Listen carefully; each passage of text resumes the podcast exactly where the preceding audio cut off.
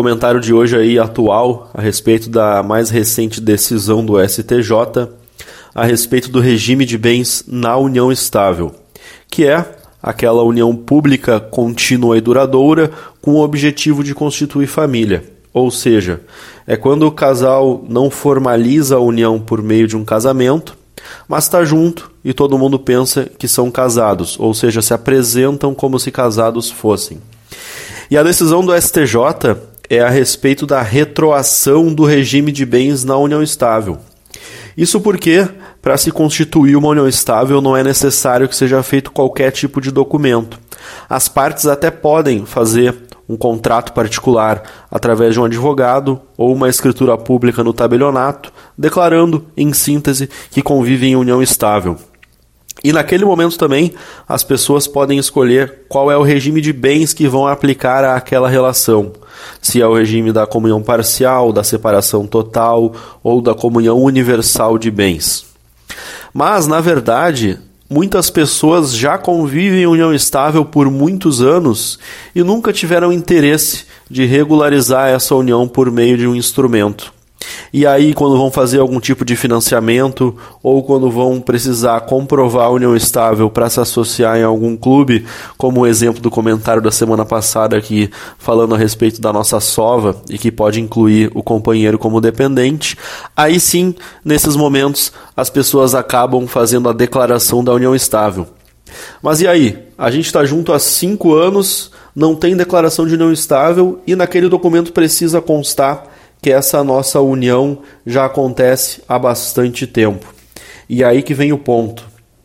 A união estável, salvo o contrato escrito, ou seja, se nada existir, se aplica o regime da comunhão parcial de bens, que é aquele que tudo que a gente adquiriu a partir do início da nossa união, tanto as dívidas quanto os bens, serão divididos na proporção de 50% para cada um. Estava acontecendo uh, muito seguido até, uh, tanto por escritura pública de dissolução da união estável, que é quando o casal termina o relacionamento, ou essa efetivação da relação por meio de um documento durante a união, que o casal estava escolhendo outro regime que não o regime legal supletivo que é aí o da comunhão parcial. Ou seja, eles declaram que convivem em união estável desde 2015 sob o regime da separação total de bens. E foi a respeito disso que o STJ se manifestou, porque existia uma certa discussão a respeito da legalidade da, dessa declaração. Esse efeito retroativo do regime de bens, ele atinge em específico terceiros. E aí é o ponto, porque em certos momentos pode, pode se configurar uma fraude daquele casal que declara que é o regime da separação total de bens, porque no nome de um dos dois existe uma dívida e os bens estão no nome de outros. E aí aquele credor nunca vai conseguir cobrar, porque os bens na verdade foram colocados no nome de outra pessoa que não aquela que deve. Também existe essa possibilidade de se realizar essa fraude quando da separação, quando do término do relacionamento da dissolução da união estável, que o casal declara que a separação total de bens para não incidir qualquer tipo de imposto ou para não precisar partilhar os bens quando for fazer aí a partilha na dissolução.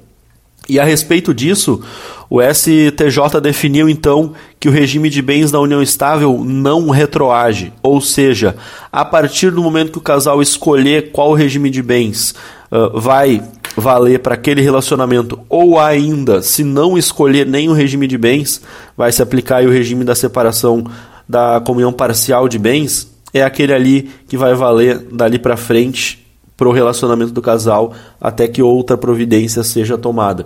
Decisão importante era um debate aí no direito de família que já vinha sendo levado há bastante tempo. Tinham decisões judiciais, entendimentos de tabelionato, de tabelião a respeito da situação. E agora então vem o STJ e diz que os efeitos da união estável do regime de bens não retroagem.